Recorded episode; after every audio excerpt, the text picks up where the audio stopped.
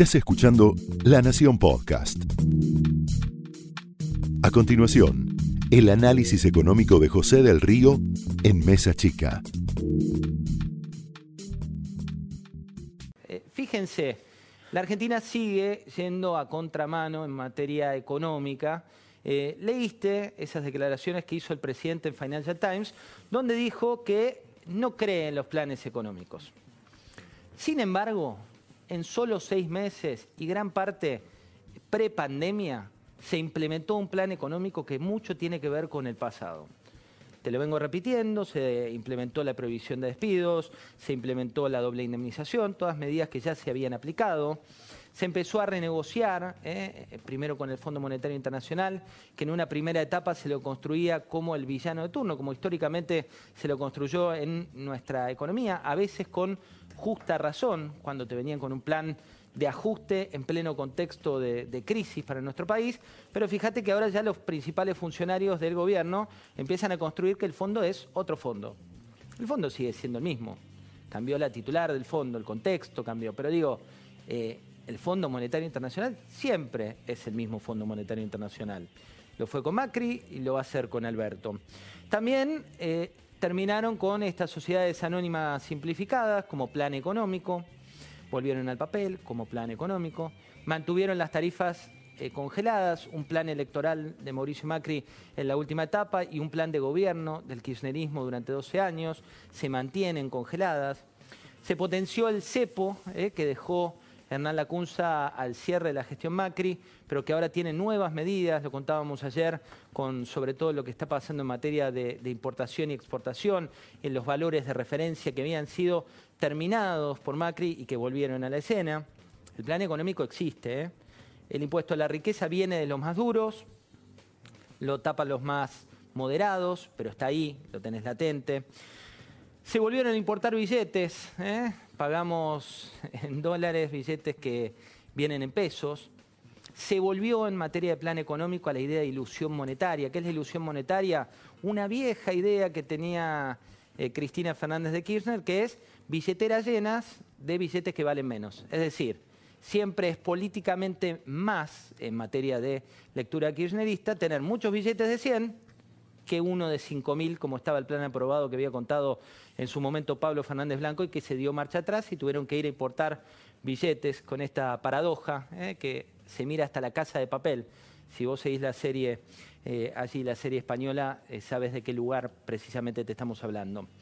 Se habla también en materia de plan económica de anticuarentena muerte, esa fue la etapa 1, los que hablábamos de economía éramos pro muerte, los que hablaban de salud eran solo los que querían cuidarte, nunca se trató de construir esta idea de puentes y vasos comunicantes donde la economía y la salud van de la mano, no van a contramano, y ahora se va a intentar culpar a aquellos que cuestionaban la cuarentena, una de las cuarentenas más largas del mundo, de la situación que está muy complicada, muy complicada en materia sanitaria y lo venimos contando con los números, ¿no? Los números del día de hoy, 117 muertes, 5.344 contagios, 3.477 en la provincia de Buenos Aires, 1.452 en la ciudad.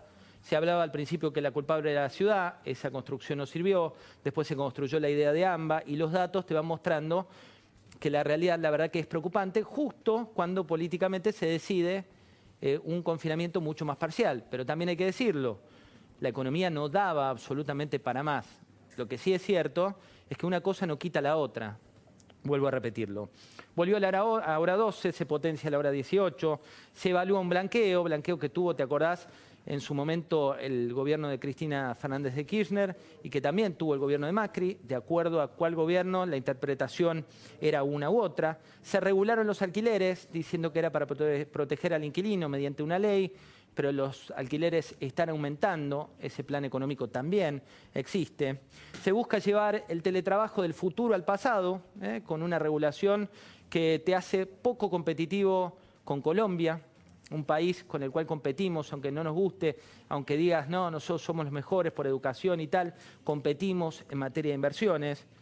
La emisión monetaria también en el plan económico puede ser por culpa de la pandemia, correcto, pero también por una decisión estatal, está rompiendo récords. Y tenés la novedad que son los villanos. Novedad de la temporada de Alberto, pero no novedad de la construcción de poder del gobierno kirchnerista. Te mostraba esa foto, mirá la reunión de hoy que recién le mostrábamos ahí a, Luis Majul. Una reunión que no tiene precedentes y que te habla de los tiempos, ¿no? Una reunión donde eh, estuvo capitaneada sobre todo por eh, Jaime Campos, que es el titular de AEA, e que fue el primero en hablar, también por parte de la CGT eh, Andrés Rodríguez. Estos son sin duda los principales empresarios de la Argentina. Los principales por lejos. Tenés a Luis Pérez Companc, el titular del grupo Pérez Compán, tenés a, Paolo Roca, uno de los empresarios más poderosos del país, Cartelone, Norberto Morita, que fue en su momento, es el creador de un fondo de inversión que se llama Southern Cross y es uno de los hombres que más invirtió en la región.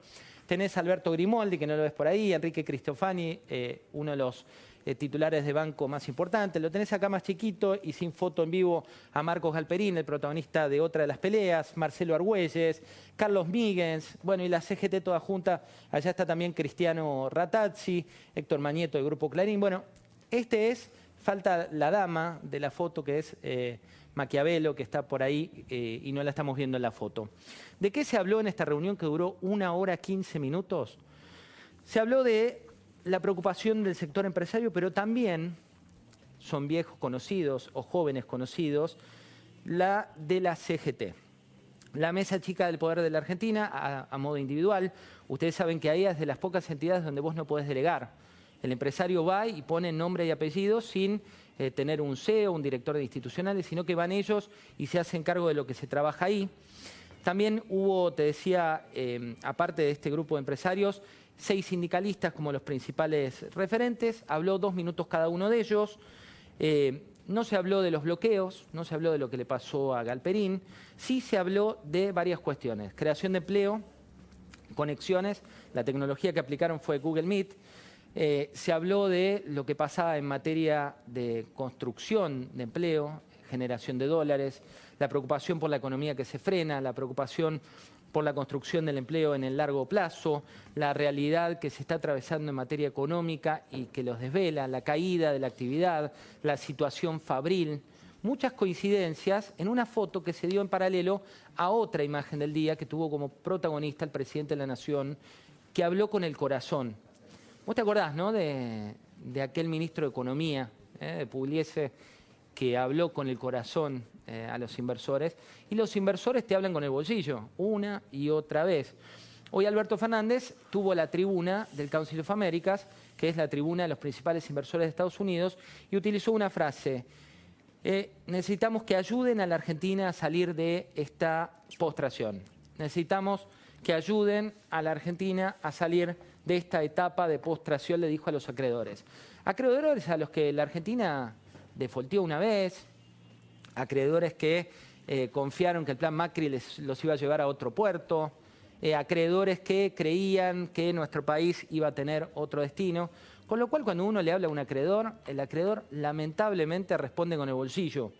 Más cuando hay una letra chica en este acuerdo que cada vez está más cerca en materia económica, hay una diferencia muy breve en materia económica, pero hay una realidad que es que quieren los acreedores dejar abierta la vía de litigar a la Argentina en caso que la Argentina vaya a un nuevo default.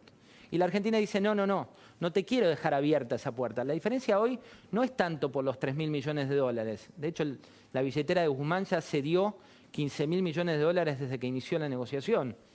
La cuestión de fondo está dada por la parte jurídica, donde un acreedor no confía en que la Argentina le va a pagar y la Argentina no confía en que ese acreedor no le haga un juicio a futuro, pero está más cerca. Y tres cuestiones más que te quiero contar, que te hablan del plan económico. El Ministerio de Trabajo le negó el proceso preventivo de crisis a la TAM, empresa que dijo que se va del país, que se quiere ir, que no se va a quedar, que ratificó y está cerrando retiros voluntarios que no son tan voluntarios, pero como hay previsión de despidos, está cerrando esa realidad con una empresa que va a dejar de funcionar. ¿Por qué lo prohíbe? Porque en realidad lo que te dicen en el sector privado es que son muchísimas las empresas que lamentablemente se están preparando para una situación así. Solo en el sector aerocomercial, que no es culpa de este gobierno, sino de la realidad económica, las compañías low cost están atravesando una de sus crisis muy, muy, muy sustancial.